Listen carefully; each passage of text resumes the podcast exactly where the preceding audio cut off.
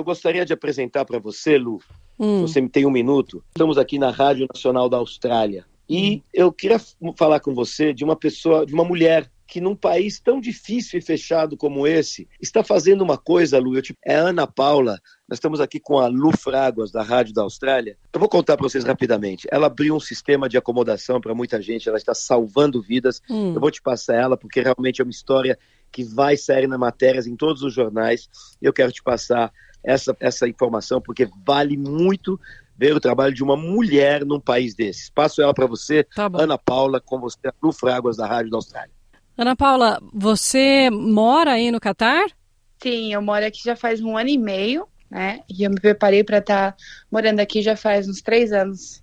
E você abriu uma acomodação aí para auxiliar os, os, jornalistas brasileiros do mundo inteiro? Como é que é? Sim, sim. Eu, a gente programou para poder acomodar. O começo eram 300, né?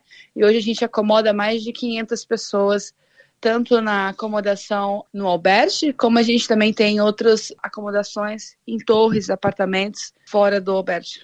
É um albergue? Ela, ela tem vários níveis de acomodação, mas ela conseguiu abrir um sistema que possibilitou para muita gente poder pagar, que é o albergue juvenil, o sistema de hostel. Ela alugou um andar inteiro, uma terraça linda, no lugar mais legal da cidade, e ela tem aqui cinco, seis quartos, são mais ou menos 60 pessoas dormindo juntos, fazendo amigos, comendo, tomando banho. É algo fora, salvou a minha vida. E a acomodação ela é mais econômica e é para jornalistas, é isso? Sim, a gente tem públicos como jornalistas, como pessoas que vão ficar a Copa toda, pessoas que estão aqui para fazer algum tipo de pesquisa sobre o Catar. Então, são pessoas que buscam tanto a localidade como também um ambiente uh, seguro, um ambiente agradável, um ambiente que eles possam também se socializar a gente estava em mente de dar essa proporção para as pessoas que estavam chegando para a Copa e com um preço justo, porque o Qatar realmente ele estava com um preço super alto e a gente tentou negociar, a gente chegou a uma, uma tarifa legal para que todos viessem e fossem bem acomodados. E nessa altura da metade da Copa, como é que tem sido essas duas semanas e meia, duas, três semanas aí? Não tem sido fácil, porque a nossa equipe é bem reduzida, somos sete pessoas para lidar com quase 500 pessoas, né? Então, é, o Qatar, ele, ele, ele colocou um sistema de hire card para poder as pessoas entrarem. Então, esse sistema, às vezes, é muito complicado para as pessoas que querem se decidir da última hora, pessoas que não entendem muito de informática, pessoas que não, é, não sabem informações ou, ou, não procuram antes, né? Então, assim, é um, é um processo bem difícil para gente. A nossa equipe, ela é bem uh, reduzida pelo número de pessoas que a gente, que a gente atende. Então, assim, e fora os problemas das acomodações que vêm com, com elas, né? Porque é um, é um país pequeno que está é, se engajando agora no turismo, que está começando várias coisas novas. Então, eles não, eles não sabem o que é realmente um atendimento, um, um, uma locação, um serviço. Então, isso tudo foi feito é, no momento que a situação veio, né? A gente teve que é, resolver na hora. Então, graças a Deus, ninguém ficou sem acomodação, mais problemas de chegar e não, não ter aquilo que a gente esperava aconteceu, mas é, todos foram ah, locados, todos têm sua locação. Eu fui enganado aqui, eu aluguei um quarto, me enganaram, me chantagearam.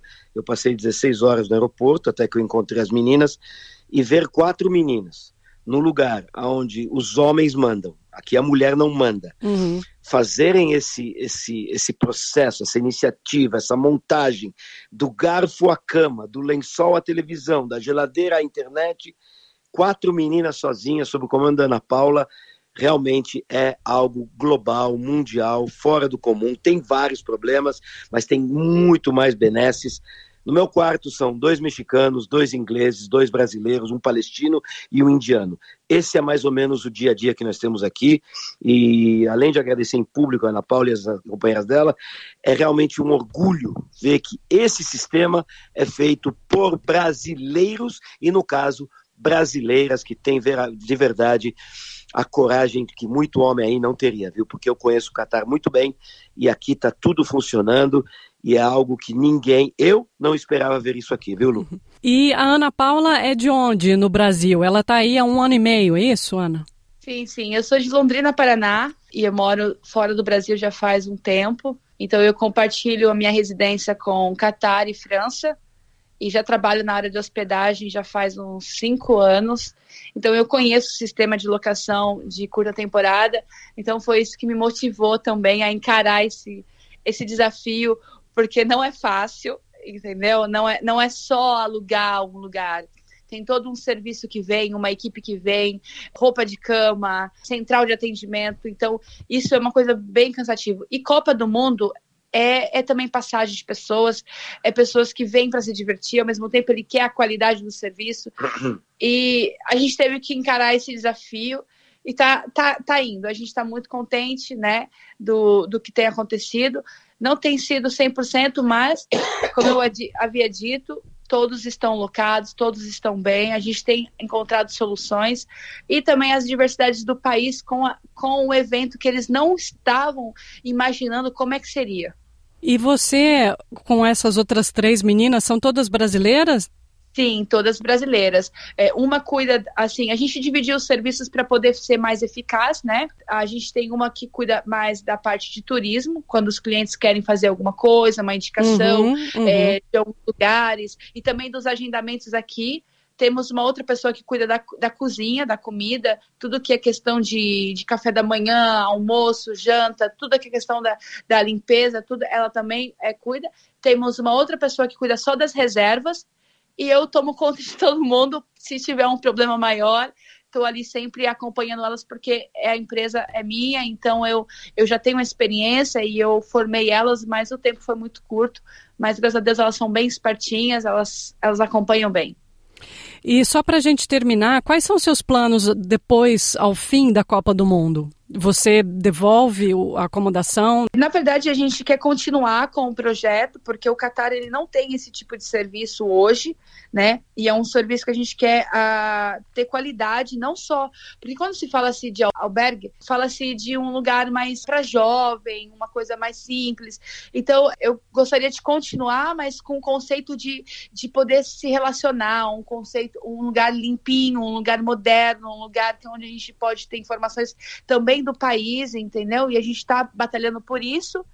E, inclusive, a moça que está trabalhando na área da cozinha, é, é, o projeto dela também, futuramente, é abrir um restaurante brasileiro aqui, não, não como atua hoje, hoje no, no Catar, né? Porque a maioria dos restaurantes brasileiros são abertos em, em hotéis, em, em, em shoppings, né? Enfim. E a gente quer abrir um fora, dentro do hostel, onde as pessoas podem também vir participar da acomodação, mas também comer uma comida bem típica e, enfim, e ter um ambiente social. É isso. Eu vou continuar, eu vou melhorar o hostel, né? Porque a gente teve uma demanda muito grande, então a gente teve que acomodar essas pessoas que vieram. Não tínhamos estrutura para 60, 70 pessoas. A gente colocou essas pessoas aqui dentro e agora a gente vai reduzir e vai melhorar, vai melhorar a estrutura e vai continuar com o hostel, né? E com os serviços que a gente está proporcionando para as pessoas. Olha, Lu, só para te complementar aqui, hum. ela já está pensando em planos para oferecer possibilidade de acomodação para preços mais em conta, já que o orçamento de brasileiros, argentinos, é bem abaixo do orçamento de europeus e asiáticos. É uma ideia genial que ela teve. E outra coisa, aqui com cerca de 8 dólares australianos, você come um belo prato cheio, uma marmita cheia de arroz, feijão, carne, salada, todos os dias, se você só assim quiser. Quantos quartos você tem e quantas pessoas você tem no momento e está acomodando? É, atualmente a gente tem oito quartos, tem oito pessoas, no mínimo tem seis camas e o máximo tem 12, né? Uhum. E então a gente tem uma média aí de 50.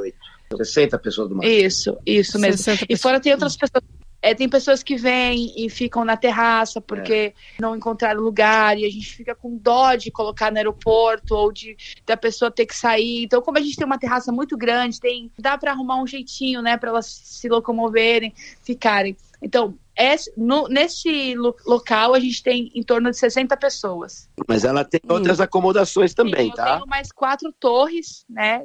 Quatro imóveis, aonde tem em torno de 100 a 120 brasileiros ou todas as nossas nacionalidades juntos. Outros imóveis? Tem locação que é o apartamento, tem locação que é só o quarto, onde a pessoa divide né, o apartamento com outra pessoa e tem locação que é só a cama, né? Uhum. Tem um uhum. apartamento com quatro camas, então ele vai ficar com uma cama e divide com outro. Então tem vários orçamentos hoje. Você tem de um orçamento a 500 dólares até a, a, a 100 dólares, né? Pela cama, que uhum. é uma uhum. privacidade a mais. Ou você tem um orçamento mais, mais abaixo, né? Que seria o albergue. Quanto para dormir aí, por exemplo? Mas em torno a base sai 55 dólares por pessoa, esse por noite. Por noite. Nossa, no Catar isso é inacreditável, né? É. A gente só ouve e a nossa, mais. a nossa localização ela é, ela, é, ela é muito boa.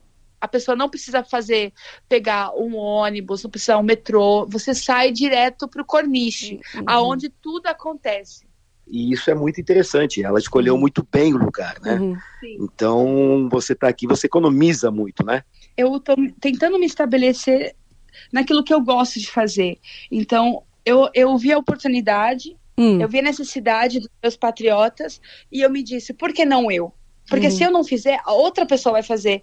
E eu sei fazer isso. Então, por que não eu? Então, eu me hum. lancei, tive muitas dificuldades, mas a satisfação de chegar, de ver cada um que entra nessa porta e saber que ele está bem alugado, ele está bem alojado, que ele tem um ambiente legal, que tem, a gente está proporcionando um lugar também limpinho. Então isso me satisfaz, entendeu? Então uhum. é, eu não sei hoje se o título poderia ser empresária, mas eu diria assim, tipo, uma solucionadora de problemas. Tem muita gente. É uma empreendedora também.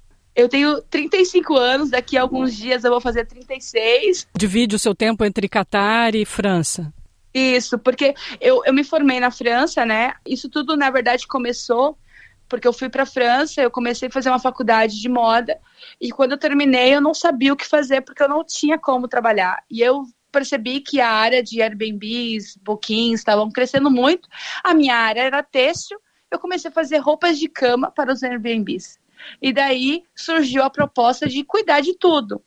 E aí eu comecei a ter dois trabalhos, quer dizer, o meu de, de, estilista e outro de locação, porque quando você pega a parte só de tratamento de têxtil, né, que seria fabricar as roupas para as camas de, de locação, você acaba ficando com tudo, porque as pessoas elas, elas ficam meio que preguiçosas de ver que você né, pode lidar com isso. Então foi daí que surgiu esse trabalho. Então, é, e esse trabalho ele é muito bacana. Né? Porque é, um, é, é, uma entrada muito rápida, muito rápida, e que me mantém também o meu ateliê hoje, que é na França. Qual foi o investimento disso? Deve requerer um investimento muito alto, ou você consegue recuperar é. isso do aluguel? Ele é alto, por quê? Porque quando você entra, você entra com ideias com soluções, mas essas soluções você precisa é, ter materiais físicos como é, toalha, você precisa ter roupa de cama, você precisa ter uma equipe, um, um, um programa para poder gerenciar todos esses clientes que chega, que vai, né, check-in, check-out, a pessoa que vem para limpar, você tem que enviar uma mensagem para ela. Então, você precisa de um logicial, um, um programa para isso, você precisa formar pessoas para isso. Então, é, no começo, se você tem poucas, pouco, como eu comecei com poucos apartamentos, né, com poucas demandas, dava para gerenciar mais à la carte. Agora, com todo esse esses imóveis que eu gerencio, é impossível, é impossível. Então, a situação vem com o tempo, a necessidade, né? Então você vai se atualizando e vai se investindo. Então, eu acredito que uns dois anos você fica se pagando. Depois você já começa a ter um retorno. Ana Paula Oliva, muito obrigada por ter conversado com a gente. Muita sorte aí para você. Foi uma excelente Obrigada. ideia criar um albergue aí para jornalistas do mundo inteiro, principalmente brasileiros, oferecendo comida brasileira por um preço de albergue. Então é uma sacada empresarial muito interessante, você é muito criativa e eu acho tá Obrigada. que está no caminho certo aí, inclusive com as outras Copas do Mundo, né? França, Sim. etc. Deve estar tá aprendendo bastante aí. Muito obrigada. Sim. Nada, é um prazer. É um prazer.